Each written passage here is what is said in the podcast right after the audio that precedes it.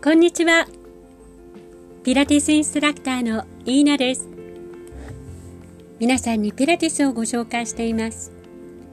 今日もピラティスマスタリーを通じて一緒にピラティスを学んでいきましょう。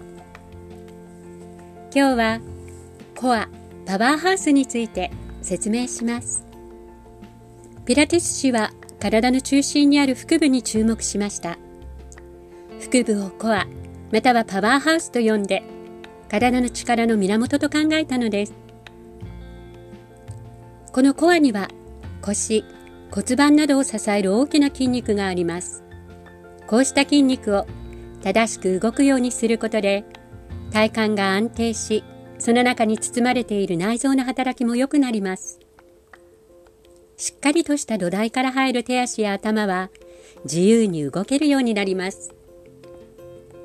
機能的に調整されたコアは体にとってとっても重要なのです。ピラティスエクササイズもそこに注目しています。この考え方は現代リハビリテーション医学の考え方とぴったり一致しています。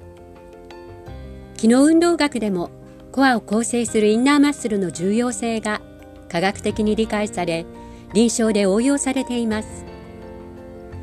ピラティス氏が独自のエクササイズを体系化していた頃は体の動きを理解するための学問機能解剖学や運動学神経学も今のようには進んでいませんでした。